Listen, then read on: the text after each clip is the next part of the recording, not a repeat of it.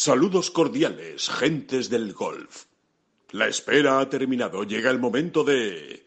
Bola provisional.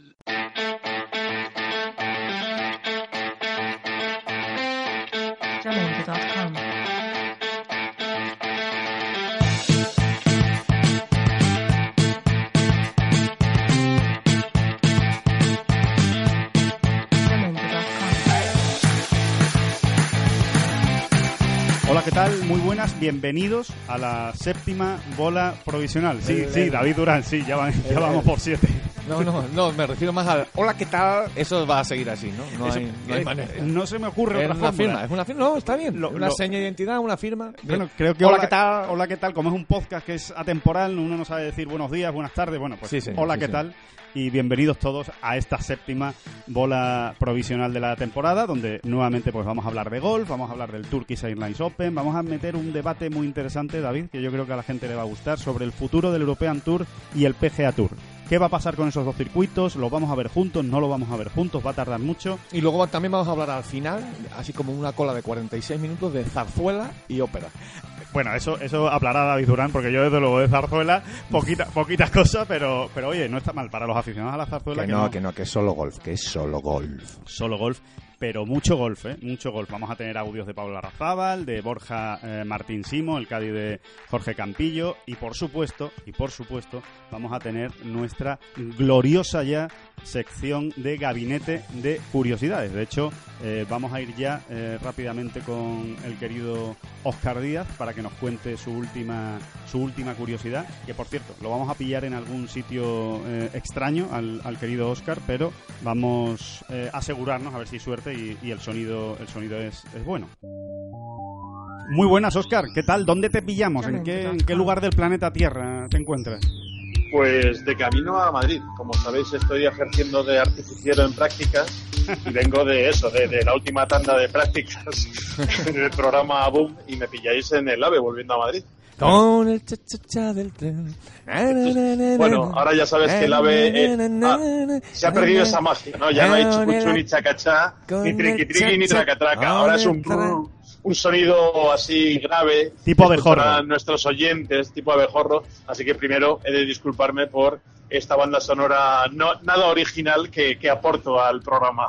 Se te escucha bastante bien, Oscar, ¿eh? así que no hay, no hay ningún problema. Vamos a escuchar atentamente y a oír ese gabinete de curiosidades de esta, de esta semana. Cuéntanos por dónde va a ir la, la historia de hoy y, qué, y con qué nos vas a sorprender.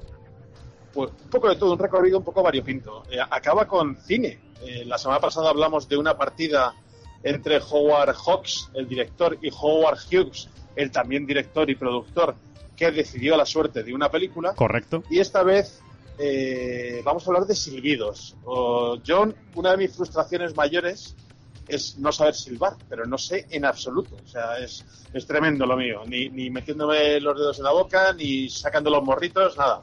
Y una de las canciones más populares eh, basada en silbidos, como seguramente sepáis, es esa melodía que silbaban los soldados que estaban trabajando en ese campo de concentración japonés en el puente sobre el río Kwai. Eso de... eh, Muy bien, muy bien, David. Sí, señor.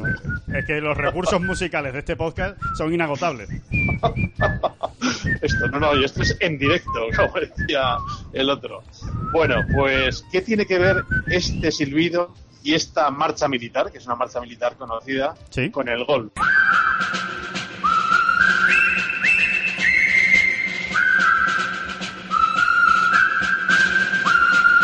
Ojo que tiene una conexión. Qué bueno. Tiene una conexión. Hay que dar unos cuantos saltos, pero yo intentaré darme prisa.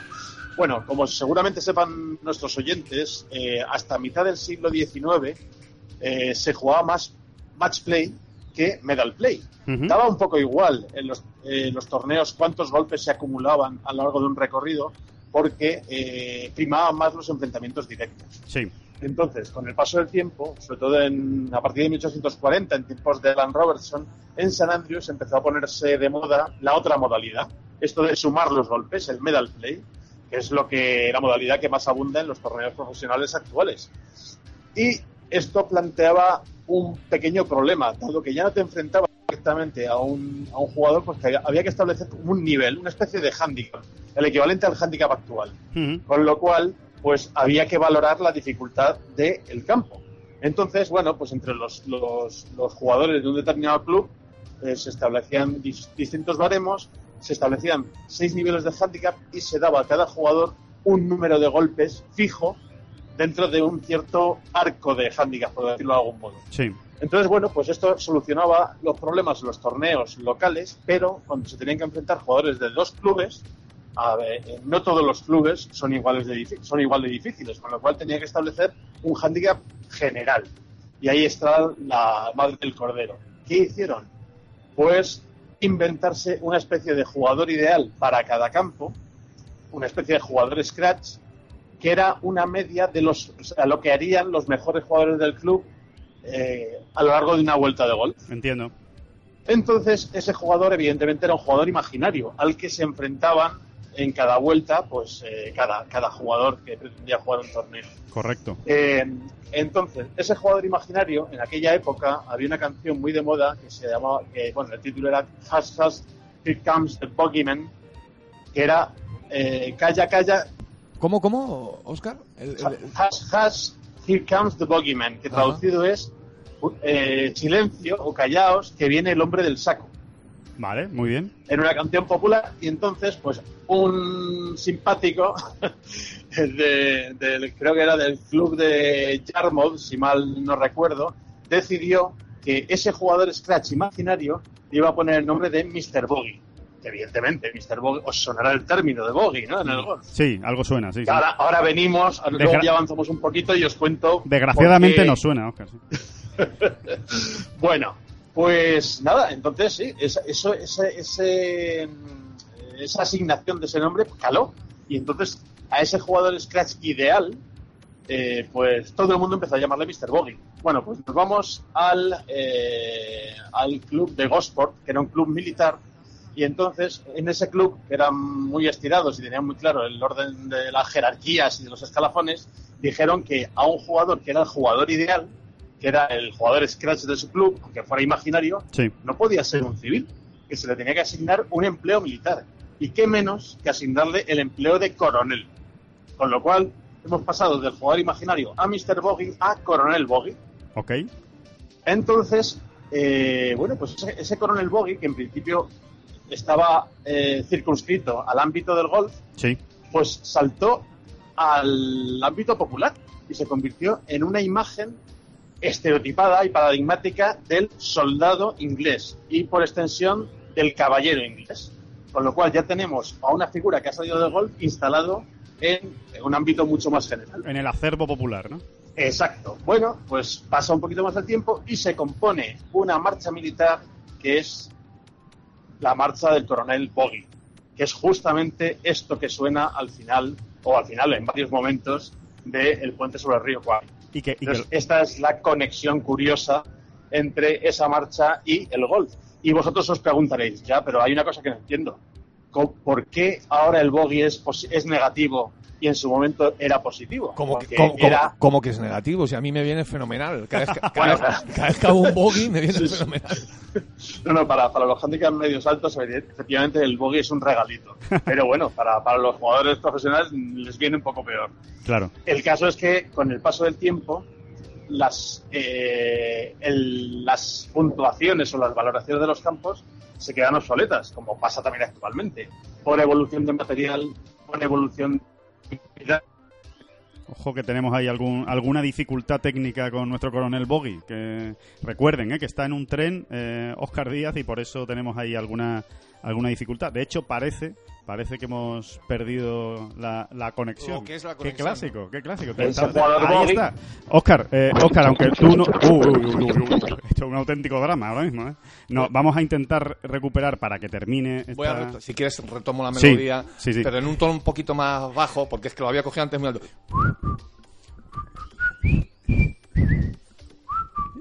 Ahí mejor, más, más alejado. Uy, maravilloso.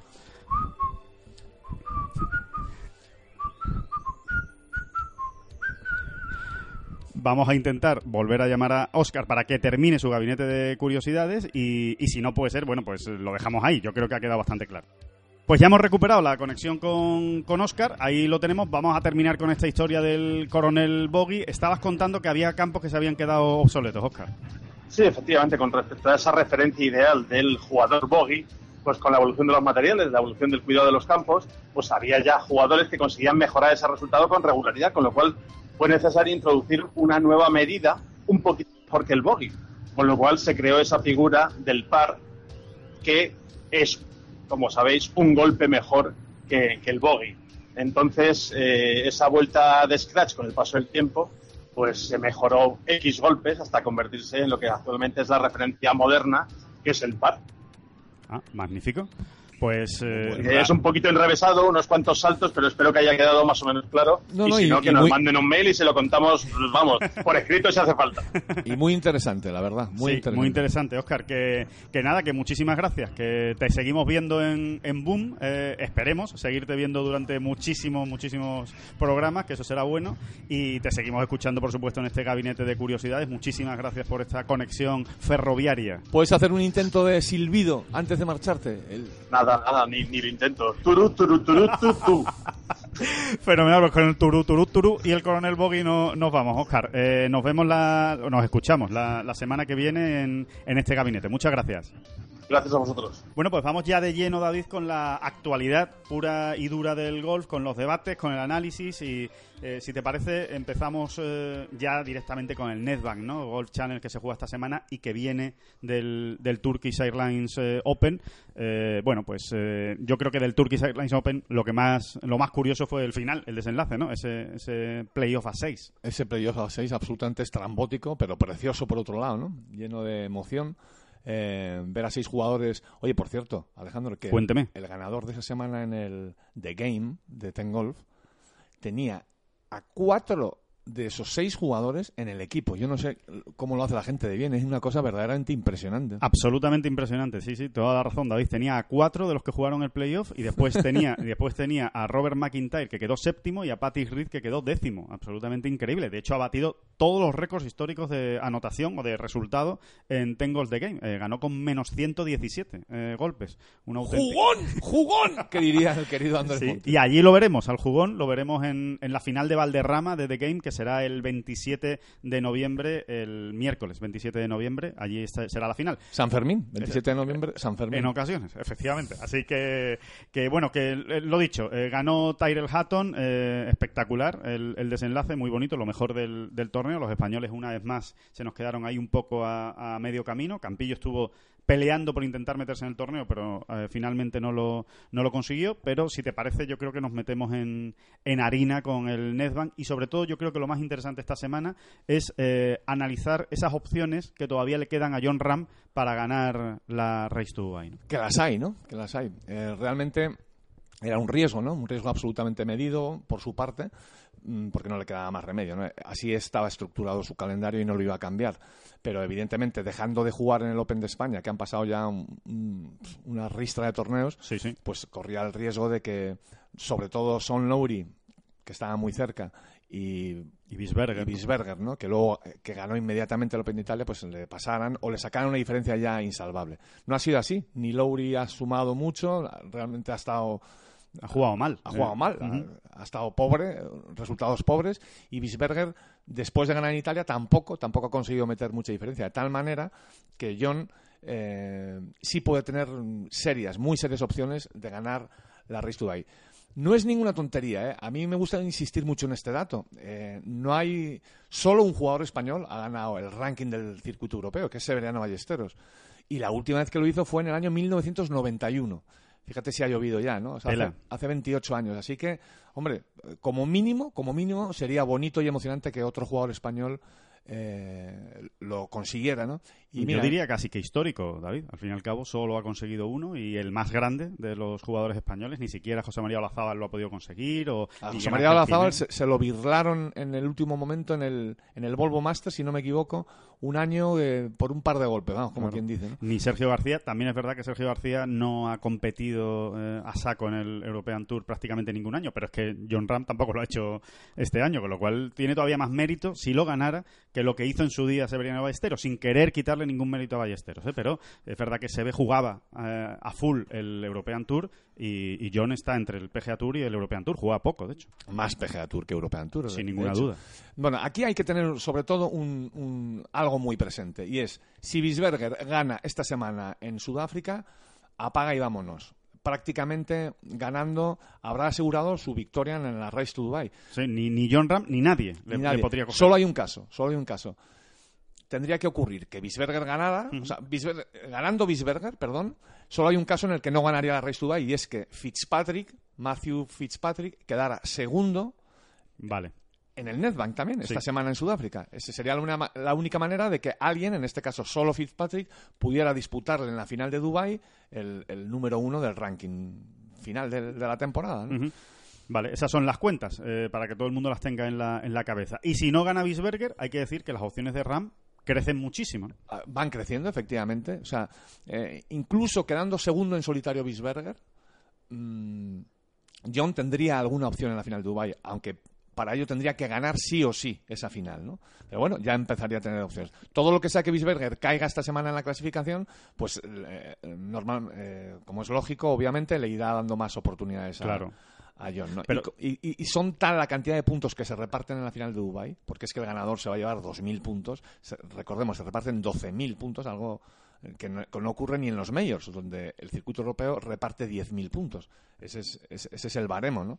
Y se reparte tal cantidad de puntos, estaba diciendo que, que- realmente la- las, variaciones y las alternativas durante la semana de la final pueden ser muy importantes. Ojito también, David, hablando de puntos eh, y de esta final de Dubai, ojito con la Ryder Cup. Que el, que el que gane y se lleve 2.000 puntos suma un buen botín. Es verdad que a partir del año que viene, a mediados de, de año, ya se sumará por, se multiplicará por uno y medio y, y eso eh, va a sumar muchos puntos en los últimos torneos, pero 2.000 puntos son muchos puntos en la Sí, carrera hacia, sí. hacia la Ryder. ¿eh? para hacer algo más que irse colocando dentro del equipo, ¿no? Eh, sobre todo de determinados jugadores que ya han sumado mucho. Caso del propio Bisberger, eh, caso de, bueno, pues de unos, de Hatton, ¿no? Sí, bueno, sí, sí, sí. Hatton no está en el Netbank, pero vamos. Sí, caso de unos cuantos jugadores No, que- pero hablamos de la final de Dubai, de los 2.000 puntos que se lleva Es el, verdad, el ganador verdad. de la final de Dubai. Ahí va a estar Hatton, ahí va a estar Rory, ahí van a estar todos. Ahí, ahí no va a faltar nadie. Fleetwood, eh, sí, todos los que los que has comentado. Y luego hay un dato también que es interesante conocer y, y manejar, y es que eh, de todos los presentes en el Netbank, solo Fitzpatrick podría adelantar a John Ram en la Race to Dubai esta semana, eh, sin ganar el torneo. Ojo, vamos a ver. Ganando el torneo, hay siete jugadores que ganando el torneo podrían adelantar a John Ram, pero sin ganarlo, eh, solo Fitzpatrick podría adelantarle, ¿no? que también, hombre, es un poco garantía también para John llegar ahí bien colocado. ¿no? Totalmente. O sea que en el peor, peor de los escenarios para, para John, aparte de que Bisberger gane, que ese sería el peor de todos porque evidentemente ya no tendría opciones, el peor de los escenarios sería que ganara uno de esos seis jugadores que está detrás y que Fitzpatrick quedara segundo. Hablando- entonces le pasarían dos. Hablando en plata, y para resumir, ¿no? Yo creo que puede quedar muy, muy, muy claro de esta manera. Y sin desearle el mal a nadie, en fin, toda esta retaíla que siempre hay que decir para... Para quedar bien. Para Pero vamos, que en realidad lo que queremos es que John Ram gane la Exacto, obviamente. Para ser políticamente correcto habría que decir, no, hombre, no. Bueno, sí, pues, pues aquí lo que, lo, que, lo que de alguna manera hay que desear, entre comillas, es que ni Fitzpatrick, ni por supuesto, ni mucho menos Bisberger, pues le salga a la semana, que se le va a Exacto. hacer, ya le saldrán otro, otro Sí, día. que le salgan el año que viene, cuando empiece de nuevo la, la temporada. Por cierto, por apuntar ya una última cosa que yo creo que también es interesante, que Jorge Campillo y Rafa Cabrabello tienen todavía opciones matemáticas de ganar la Race to Dubai. Muy difícil, pero opciones matemáticas. No, no, y Pablo Larrazábal, y Nacho Elvira, y Álvaro Quirós. Ah, perfecto. Matemáticamente sí podrían, porque. Pero claro, tendrían que. Concretamente, Rafa Cabrera y Jorge Campillo, como mínimo, deberían ser primero en el Netbank y segundos en, en, en Dubái. Dubai, sí. Así que agárrate. Y ya los otros Agárrate que ganar los dos. Y los otros a y ganar los los otros dos, citados tendrían que ganar los dos. Vale, esta semana, por cierto, eh, Álvaro Quirós, eh, Pablo Arrazábal y Nacho Elvira se están jugando también el meterse en la final de Dubai que recordemos es top 50 de la race. Es decir, eh, ellos no están, están fuera de, esos de esos 50 primeros, tendrían que hacer un gran torneo para, para meterse. Así que, que muchas cosas se van a decidir en, en Sudáfrica, en un torneo que se nos queda ahí un poquito cojo en cuanto, yo creo, en cuanto a participación de, ranking mundial. El mejor jugador es Tommy Fleetwood en el, en el número 18, en el escalón 18 del ranking mundial. Y hombre, para ser una, un, penúltimo torneo del año en el European Tour, eh, para repartir tantos puntos y tanto dinero, dos millones y medio de dólares para el ganador, pues se nos queda un poquito cortito. ya lo comentábamos un poco en el anterior, Potatacast, pero no se sostiene, realmente. No se sostiene. Se te queda cojo, se te queda cojo, lo mires por donde lo mires. Es verdad que luego es un gran torneo, ¿eh? es verdad que hay muchos top 100 mundiales, es verdad que hay nivel, que hay grandes nombres, pero al final, eh, para lo que se pretendía sobre todo, se te queda muy, muy cojo. Basta pensar con que, en que faltan siete de los 20 primeros de la Race to Dubai. Es una burrada, ¿no? Cuando estamos en el último escalón antes de la final. Sin ninguna duda. Eh, David, si te parece, yo creo que puede ser un buen hilo conductor el hablar ya precisamente de ese debate, hablando del PGA Tour y del European Tour. ¿Qué va a pasar con el futuro del European Tour y del PGA Tour? Hemos escuchado cosas en los últimos torneos donde, donde hemos podido estar eh, en vivo y en directo y, y lo comentabas tú precisamente en tu blog y yo creo que es interesante, ¿no? Que la gente se vaya haciendo al cuerpo o a la idea de que una posible fusión, unión, eh, absorción, que cada uno lo llame como quiera, entre el European Tour y el PGA Tour, está más cerca quizá de lo que parece, ¿no? Sí, resumiendo un poco, para no dar mucho la vara al lector de Tengolf que ya lo haya leído ¿no? en la página, pero sí... Y el que no le recomendamos que lo lea. ¿eh? Bueno, yo no, yo no voy a hacerlo. bueno, ya lo hago yo. No, no debo hacerlo, no debo hacerlo. No, a ver, eh, no, lo, que estábamos diciendo, ¿no? Que mm, no es ni para hoy, ni para mañana, ni para pasado mañana. Pero al final eh, estas dos líneas en el horizonte se van a terminar juntando, la línea del PGA Tour y del European Tour. Siempre ha parecido un imposible, ¿no? Que hubiese una unión y un calendario mundial, ¿no? Un único calendario al estilo del tenis, ¿no? Para entendernos, para entendernos mejor, ¿no? Sí. Pero, eh, a ver, no se puede hablar de nada en concreto. No ha habido una negociación clara, directa, concreta. Eh, ni siquiera es algo que esté eh, permanentemente sobre la mesa. Pero sí podemos decir sin ningún tipo de problema. Sí, sí, sin duda. Que es una cuestión que está ahí. Que está encima de la mesa. Sí, que ya ha salido en algunas conversaciones, en, las múltiples conversaciones que mantienen los, rectores de ambos circuitos. Es algo que está ahí. Y, que y sobre todo lo más importante, es algo que en el PGA Tour prácticamente ni se contemplaba hasta hace relativamente poco y que en los últimos tiempos, vamos a decir, en los últimos dos años, eh, por acotar un poco. Se ha abierto la mano. ¿no? Sí, por lo menos le están empezando a dar vueltas. Oye, a ver, que al final darle vueltas, ¿qué significa, Alejandro? Significa sentarse con una calculadora y, hacer cuentas. Poderoso caballero es don dinero. Y al final, eh, lo que viene a resultar aquí es que en un solo circuito eh, terminaría eh, ingresando, o sea, terminaría teniendo muchísimos más ingresos, o ingresos mucho más importantes, tanto por derechos de televisión como por sponsor. Yo creo que sería una gran noticia para el espectáculo. Evidentemente, perdona, para acabar con, la explicación, eh, y que ya lo has apuntado tú antes, realmente sería una absorción, o sea, porque ahí quien mandaría, quien aglutinaría sería el PGA Tour, que realmente es el, es el más grande. ¿no? Es el motor del, del, golf mundial a día de hoy. Y aparte el PGA Tour está en esa expansión, o sea, está en ese interés. Eh, recordemos que tiene el PGA Tour Latinoamérica, el PGA Tour China, el PGA Tour Canadá. Bueno, pues para él hacer ahora el PGA Tour Europa, pues sería perfecto. Sería la cuadratura del círculo y, y un solo negociador, una sola eh, cabeza visible para negociar derechos de televisión. Sí, vamos a decir, aunque suene peyorativo, un monopolio. Es que al final el que tiene un poco el monopolio puede negociar siempre tiene la sartén agarrada por el mango, ¿no? Y en este caso eso supone ingresos, mm, o sea, una multiplicación de los ingresos directamente, ¿eh? o sea, automáticamente, como quien dice.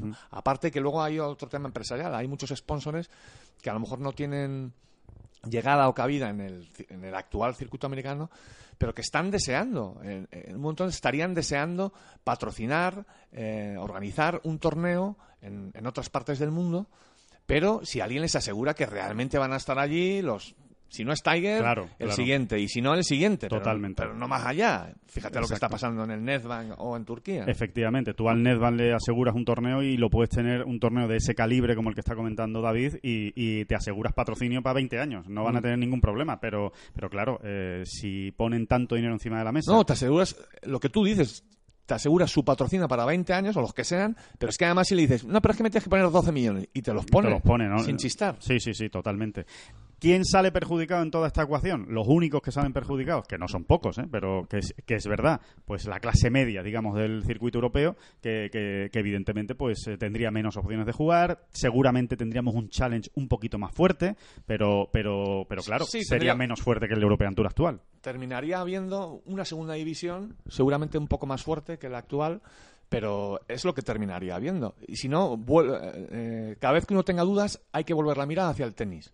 ¿Qué, qué ocurre en el tenis? Pues tienes los majors, tienes, me parece que son nueve Masters 1000 al año, y luego tienes los llamados torneos 500, ¿no? Sí. Eh, el 250 también. el 250. Bueno, pues eh, más o menos mm, eso, eso es lo que, como así se, de- se separa o se diferencia las categorías del- de los torneos en el tenis, pues habría que ir pensando en algo parecido, ¿no? El Nadal juega muchos 500 al año, no. No, no juega, Juega claro. de Godó y alguno más, siempre siempre juega alguno más, Acapulco me parece y alguno más, pero no muchos más. Sí, sí, sí. Al final Nadal lo que juega son tres o cuatro, cinco, seis y luego los Masters 1000 y los grandes. Bueno, pues precisamente, y al hilo de lo, de lo que estamos comentando, que yo creo que es un debate interesante. Ah, bueno, y, y- sí, perdóname, Sí. perdóname. No, no, claro, eh, puntualice. eh, un último ejemplo. Eh, evidentemente le va mucho mejor al número 200 del mundo de- del, del golf mundial Que el de al, tenis. que al número 200 del mundo de tenis. Sí. Ese, ese, ese es el clavo paradigma. Por no hablar del 300. Por no hablar del 300 y del 450. Correcto, totalmente de acuerdo. Entonces, eh, vamos a ver qué pasa con este tema. Síganlo, o sea, es un tema interesante. Yo creo que más pronto que tarde, no digo que vaya a ser esta temporada, ni dentro de tres meses, ni dentro de cuatro meses, pero no. me- puedo entender que quiera ser el legado que deje Keith Pelly antes de irse del, del European Tour, una especie de acuerdo mundial o global con el, con el PGA Tour. Veremos si, si eso se puede llegar a, a fraguar. Es muy complicado, ¿eh? porque en los circuitos, y sobre todo el europeo, están muy forjados en, en la figura del propio jugador. Y ahí esta clase media de la que tú hablas, como es lógico, Tienen Sí. mucho peso, sí. sí. No, y se va a hacer fuerte, como es lógico, porque quieren defender pues lo que tienen a día de hoy, ¿no? Que son pues grandes premios, aunque no lo parezca. Sí, salvando las distancias, David, podría ser como en el mundo del fútbol, la Euroliga, la Liga de Campeones, que sea que se juegue todos los fines de semana y que la Liga española quedara como en una especie de segundo plano. Más o menos podría ser algo algo parecido. Claro, hay muchos clubes que están que están en contra de eso, ¿no? Que, que ni siquiera que el Madrid o el Barcelona pues no no, no compitieran Sí. cada semana con su mejor equipo posible en la Liga española. ¿no? Ah, Hombre, a ver, uno cuando uno conoce en persona, ¿no? A este tipo de jugadores, que nosotros conocemos a muchos. A muchos, claro, claro. Hay muchos españoles metidos en esa en esa clase media. como es lógico, eh, pues lo siente por ellos, la verdad, porque es que realmente es una faena. Pero al final, si uno tiene una versión más general del asunto, el deporte es así. El deporte de altísimo nivel es pura exigencia. Es que Separa no- a los mejores. Es los que no todo el mundo puede correr el Tour de Francia. Es que ya no vamos a hablar del Barcelona o del Real Madrid. Es que en la plantilla del Real Betis Balompié eh, solo entran 25. Ya puede usted querer entrar, que es que, que, que solo entran 25. En la plantilla del Real Betis y en la de la Almería, vamos. Está clarísimo. Que es que es muy complicado. Entonces, el, el deporte, cuando, cuando, un- cuando ya se orienta hacia este tipo de cotas de las que estamos hablando, pues ev- evidentemente solo entran allí los muy buenos, los muy, muy, muy buenos. Muy bueno, sí. La élite absoluta de, de ese deporte. Que es donde van a querer entrar, eh, obviamente, y, así enlazamos un tema con otro, eh, los que juegan precisamente la final de la escuela del European Tour, eh, que empieza esta semana y se monta con la semana que viene. Es decir, empieza este viernes en Lumine Golf, en España, en Tarragona, y acaba el próximo miércoles. Son seis días de, de escuela del circuito europeo con ocho españoles. Si te parece, los repasamos, David. Son Ángel Hidalgo, Borja Virto, Gonzalo Fernández Castaño, Alejandro Cañizares, Eduardo de la Riva, Pedro Oriol, Carlos Piguem y Emilio Cuartero.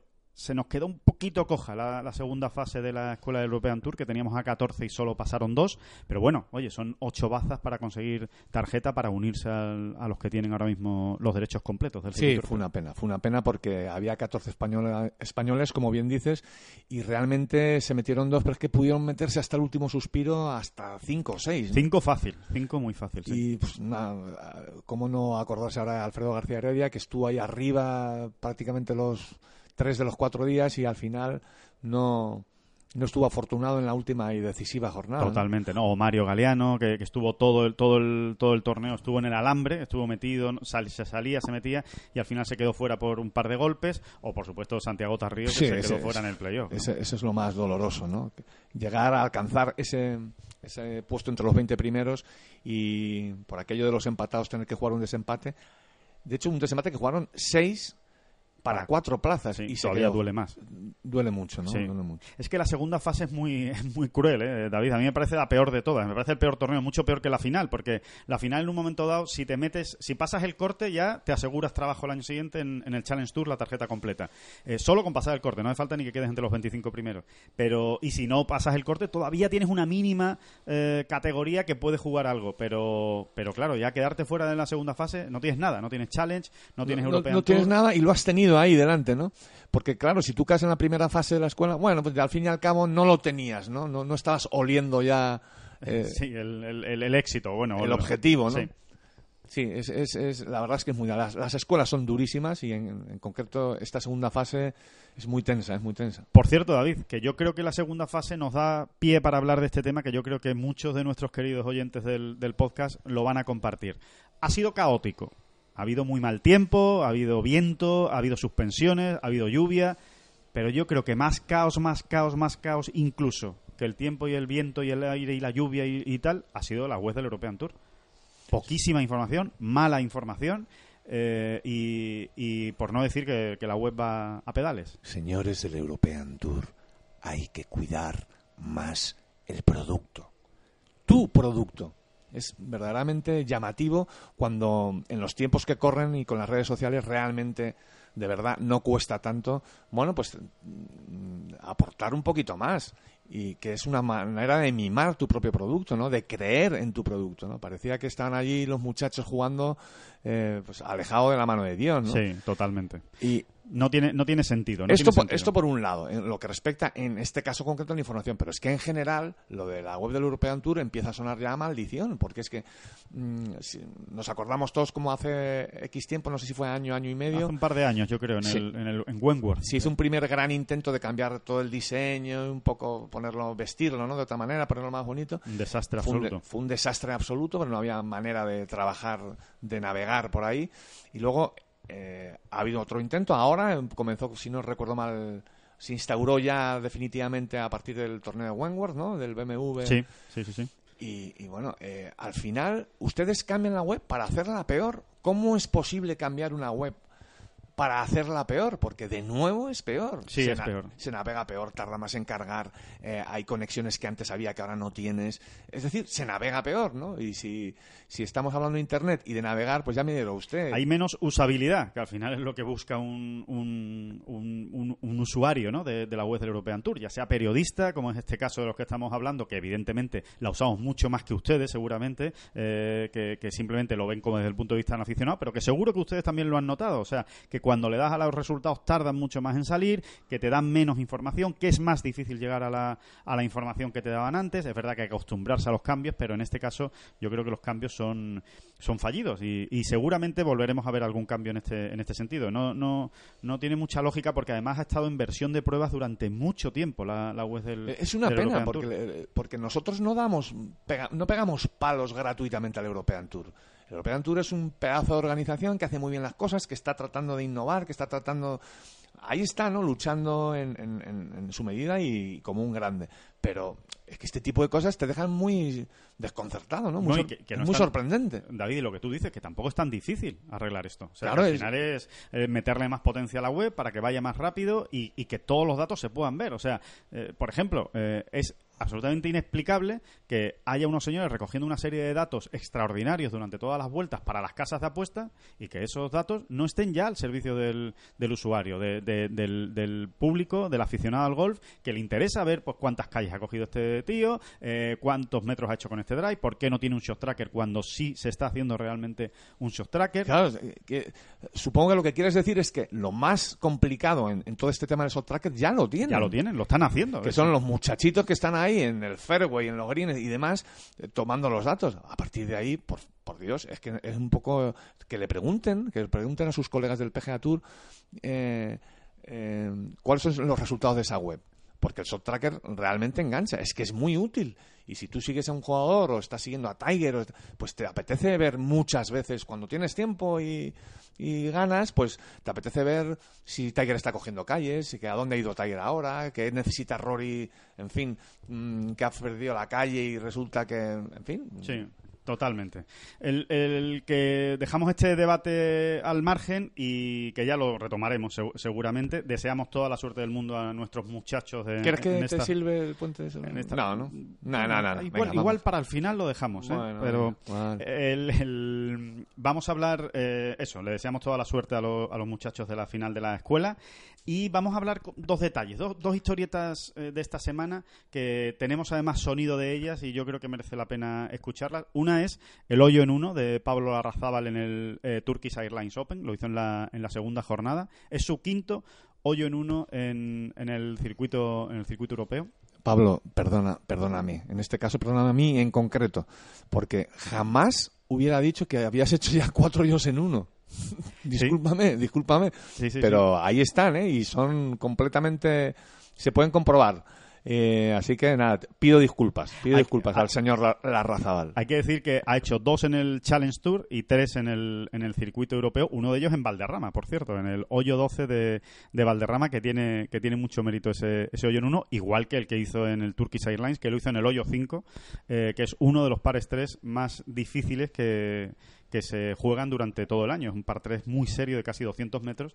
Pero yo creo, David, que lo mejor es que escuchemos a la Razabal, que además tiene mucho arte contando, contando eh, cómo le ha ido en este hoyo y cómo le fue ese hoyo en uno. Pues sí. Era un hoyo que de las 12 veces que le había jugado, yo creo que tenía de media 4,6. Eh, un par 3 con todo lago, de 200 metros, 193 metros al principio de green y te había tirado 11 bolas al lago en ese hoyo, creo. Y, hice par, sorprendentemente, que casi la tira al lago el, jueves y le dije a Raúl, coño, ya hemos pillado el green, o sea, ya hemos hecho un par en este hoyo, qué bien. Y el segundo día, eh, pues 199 eh, metros al, al hoyo y cogí el hierro 4 y dile, pégale a la bandera fuerte todo lo que puedas, que a ver, que si se pasa, se pasa.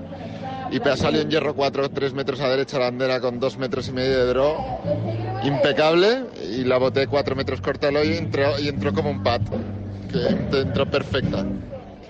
Lo vibré bastante, eh, la verdad. Bueno, han podido escuchar que este audio nos lo mandaba Pablo Arrazabal desde pues la fiesta, una fiesta del, del Turkish Airlines Open, una, una, cena oficial, vamos, más que una fiesta, una cena oficial, un cóctel que daban precisamente anoche en el, en el torneo, en el Turkish, no, perdón, en el Netbank, obviamente. Eh, nos lo mandó ayer y, y, bueno, por eso escuchan ese, ese ruido, pero yo creo que todavía le, da más sabor al, al audio de, de la Arrazabal. Bueno, pues eh, nada, que 11 bolas al agua, y es un poco exagerado, Pablo, ¿eh? también dice que tiene una media de cuatro y pico en este, en este y no tiene una media de cuatro y pico. De hecho, después, cuando él se puso ya y escribió el blog que aparece en Tengolf, hizo ya las cuentas bien, ¿no? Pero a Pablo le gusta, es pinturero, es pinturero, Pablo. da mucho juego. Para el mundo del periodismo da mucho juego y da gusto porque siempre está eh, dispuesto a hacer un favor, siempre está dispuesto a hacer una declaración y encima cuenta las cosas con mucho arte. Ojo, haga 66 o haga 76, ¿eh? Siempre está dispuesto. Correcto, sí, sí, y eso hay que valorarlo, David, tiene razón. Y la otra historia, yo creo que nos deja esta, esta semana y que seguramente también ustedes habrán podido eh, escuchar, perdón, leer en este caso en, en Ten Golf, es eh, la ruptura o la separación, en este caso no se puede decir ni ruptura, es la separación de Borja Martín Simo, el Cádiz de Jorge Campillo, del jugador extremeño. Eh, a cuando acabe esta temporada, ya más o menos eh, era un secreto a voces, estaba, se sabía ¿no? en el mundo del circuito que lo iba a dejar a, final de temporada, ya es oficial, yo creo que ha hecho una carta realmente bonita a, Jorge Campillo en, en Tengolf y también nos dejaba un sonido que si te parece pues lo escuchamos eh, David porque bueno explica un poco cómo ¿Cómo ha sido este viaje ¿no? con, Jorge Campillo? La primera vez que hice en el E de Cádiz fue en el 2010, recién hecho profesional en Madeira. Imagínate, llegamos al tour súper pequeños y tal.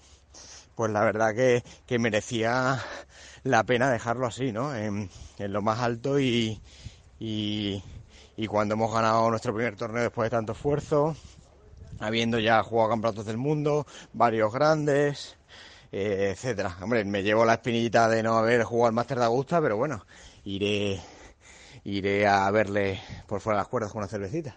Ha sido una experiencia impagable, con un íntimo amigo, hemos viajado juntos, nunca hemos tenido un problema ni una discusión, eh, siempre me ha apoyado en los malos momentos, yo a él también, nunca ha dejado de confiar en mí, nunca ha pensado en coger otro Cádiz y eso siempre mm, me ha dado mucha confianza y mucho valor a, mi trabajo. Eh, trabajamos de una forma peculiar y, no, era, es fácil como lo hacemos y la verdad que Jorge cuando se lo dije pues se quedó sorprendido como ya te dije pero bueno me entendió perfectamente porque porque era el momento idóneo para mí y él pensaba que, que también sus padres me dijeron igual pensamos que te ibas a retirar antes así que suficiente has durado bueno, ¿qué te parece, David, esta, esta decisión que ha tomado que ha tomado Borja y Jorge, al fin y al cabo, aunque, aunque sea una decisión personal de Borja y aceptada por Jorge, Em, ¿Crees que, bueno, lo puede notar, Jorge? Puede, puede ser un vacío. La verdad es que los números hablan de que han tenido una muy buena trayectoria. No sabemos lo que habría pasado con otro Cádiz, eso es obvio, pero desde luego con, con Borja le ha ido muy bien. Se ha sentado fácilmente en el circuito europeo, ha mantenido la tarjeta todos los años y encima han rubricado su relación con una victoria este año. A ver, yo creo que todo el que conozca mínimamente a Jorge Campillo, ya no hablo tanto al jugador, sino a la persona, pues rápidamente se da cuenta que a Jorge le va muy bien ese, perfil de Cádiz, ¿no? El de un amigo íntimo, mm, le va muy bien, le va muy bien porque... Eh, sí, porque probablemente es un, es un perfil de persona al que le, va bien en ese sentido el estar arropado también fuera de las cuerdas. Necesita tener una cara amiga siempre, ¿no? No solo en el campo de golf, sino, sino también cuando está cenando, ¿no? A ver, yo no diría que lo necesite, y la prueba es que va a seguir jugando muy bien seguro con otros Cádiz. Pero no es que lo necesite, pero bueno, que le, que le cuadra, le cuadra ese perfil de Cádiz, ¿no? Ese perfil de, de, ayudante, ¿no? En, el, equipo. de trabajo, ¿no? Eh, a partir de ahí, yo creo que va a ser una cuestión de mucho menos tiempo del que pensamos todos. ¿eh? Yo creo que simplemente va a tener que cambiar algunos, mm, bueno, algunas costumbres, ¿no? Sí, eso tendrá que cambiar, sí, porque hay que recordar que, que era una pareja peculiar. Al ser dos amigos íntimos, eh, lo hacían prácticamente todos juntos. O sea, viajaban juntos, eh, eh, tenían habitaciones de hotel compartidas o compartían apartamento. en definitiva, que era muy, muy estrecha. No se separaban el uno del otro, que eso no es habitual en, la relación entre Cádiz y jugador. No, no, no es en absoluto habitual. De hecho, lo habitual es exactamente lo opuesto. Es decir, el Cádiz profesional que mantiene, por supuesto, una gran relación con su jefe, pero que una vez ha acabado el trabajo, la jornada de trabajo sea muy larga o no sea tan larga, pues cada uno de alguna manera hace su vida, ¿no? Sí, ya nos veremos mañana. Mañana quedamos a una hora aquí en el campo de prácticas y, a trabajar de nuevo. Exactamente, exactamente. Eso es un poco lo que se estila, ¿no? Claro, sin embargo, en el caso de Borja y Jorge no era así, era todo el tiempo juntos. Entonces, bueno, vamos a ver cómo se adapta también Jorge. Nunca se sabe. Igual, oye, igual eh, repunta hacia arriba. Desde luego, la trayectoria de Jorge, más allá de toda la ayuda que le ha podido brindar y que le ha brindado eh, Borja, ha sido siempre creciente, siempre dando pasos hacia arriba, lento, es verdad, eh, con su propio ritmo, eh, poco a poco, pero siempre creciendo y no hay por qué dudar que va a seguir creciendo eh, Jorge cuando, cuando encuentre al nuevo Cádiz, con el que me imagino que trabajará este invierno para, para tratar de cuadrar, de cuadrar todo eso ¿no? durante la pretemporada. Sí, así es. Hablabas de, ese, de, esa, de esa evolución lenta, ¿no? y consistente. Y sí, yo diría que Jorge Campillo es el mejor de los motores diésel, ¿no? El, Exacto. El, más fiable de los motores diésel. Es una gran definición, sí, sí, sin ninguna duda. Un turbo diésel, hay que decirle que es un, turbo diésel.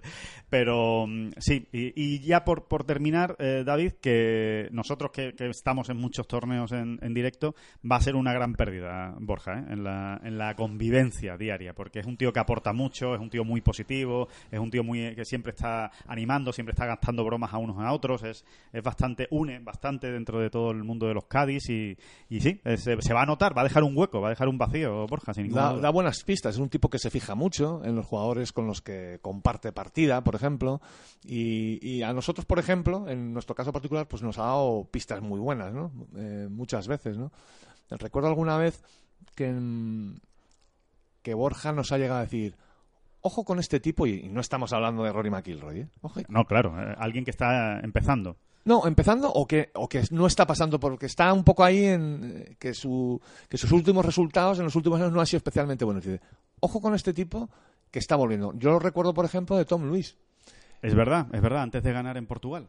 ¿Te acuerdas, no? Sí, sí, sí, de repente nos lo dijo un día y dijo, eh, eh chicos, que Tom Lewis vuelve, ¿eh? Sí, ¿tú crees? Pero si la semana pasada quedó el no sé cuánto. Bueno, o, estaba en el Challenge, de hecho. Tom Lewis estaba en el exacto. Challenge y jugaba alguna vez en el circuito o- europeo. o falló el corte o tal.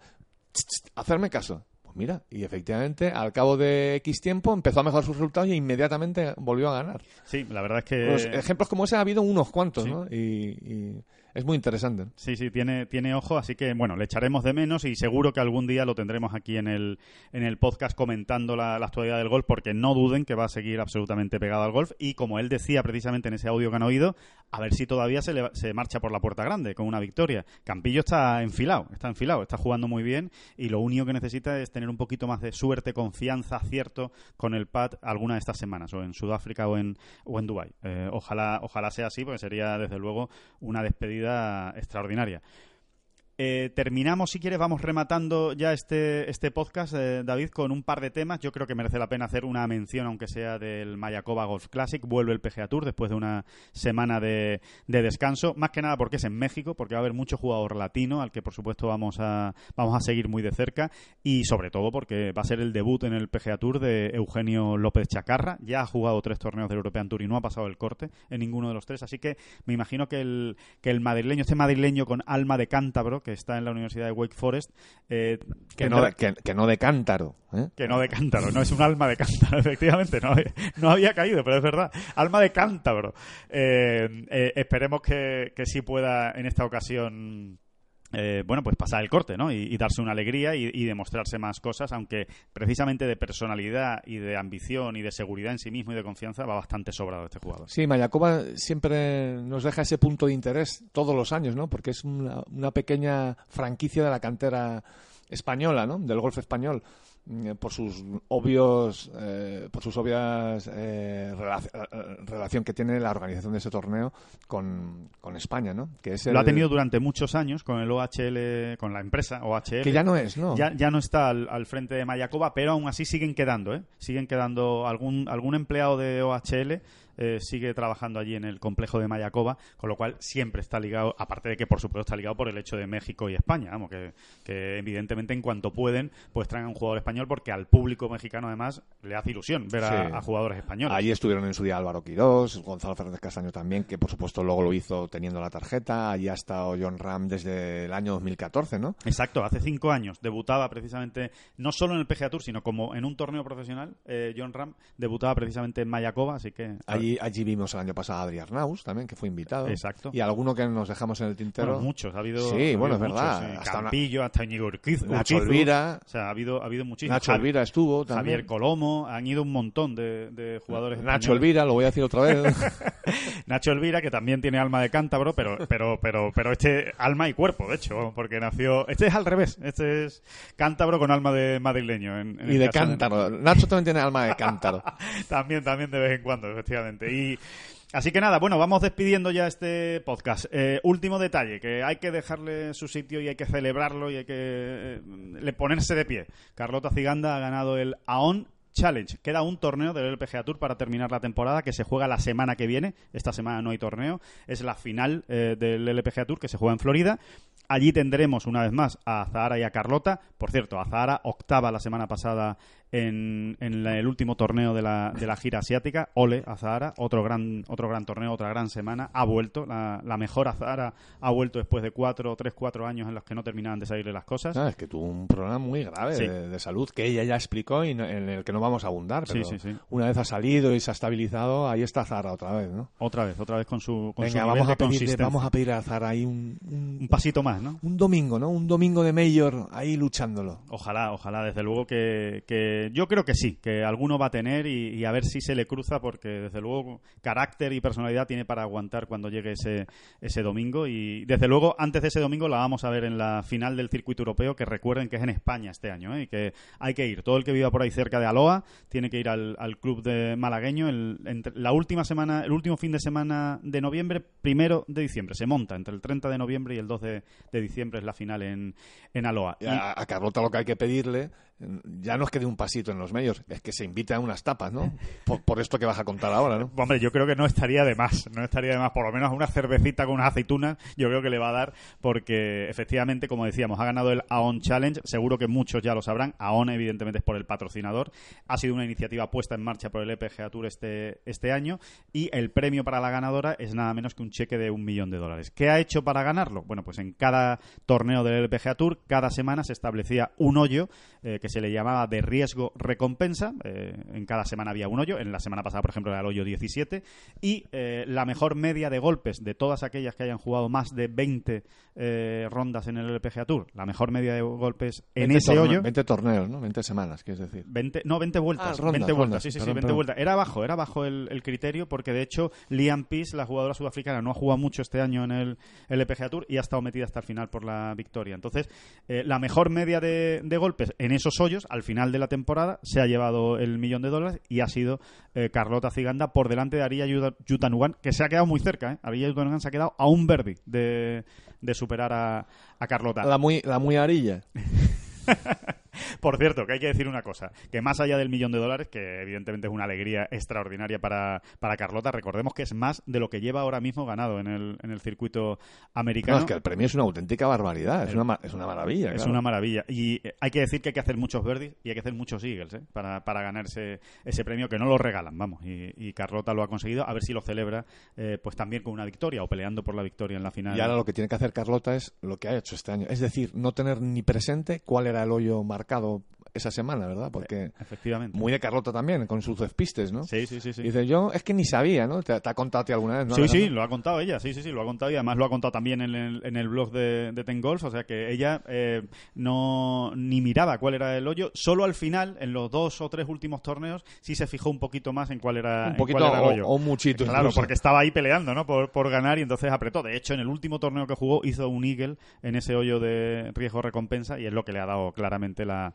la opción de ganar. Así que con esta magnífica noticia yo creo que nos eh, despedimos de este podcast, muy pendientes de lo que pasa en Sudáfrica, Dubái. Bueno, David, anunciamos que vamos a estar en Dubái la semana que viene. Sí, señor. Que el podcast la semana que viene se va a grabar desde Dubái y allí vamos a estar contando todo lo que pase en la, en la final, eh, a ver si Bisberger nos da un poquito de árnica y hay opciones de que, de que John llegue para ganar la Race Dubai. Allí vas a estar tú, concretamente. Ya sabes, llévate cremita y todas esas sí, cosas. Sí, por supuesto, por supuesto. Sí, sí, que Dubái engaña, engaña. Aunque hace buen tiempo, pero, pero seguro que el, que el sol aprieta. sí, que... sí, de repente se ve uno ahí en la otra punta del campo, en el hoyo 7, en el hoyo no sé qué, y se está abrasando. Dios mío, que no tengo crema. Y además, y además Yumeira precisamente es un campo bastante despejadito, o sea que no tiene, no tiene mucho árbol.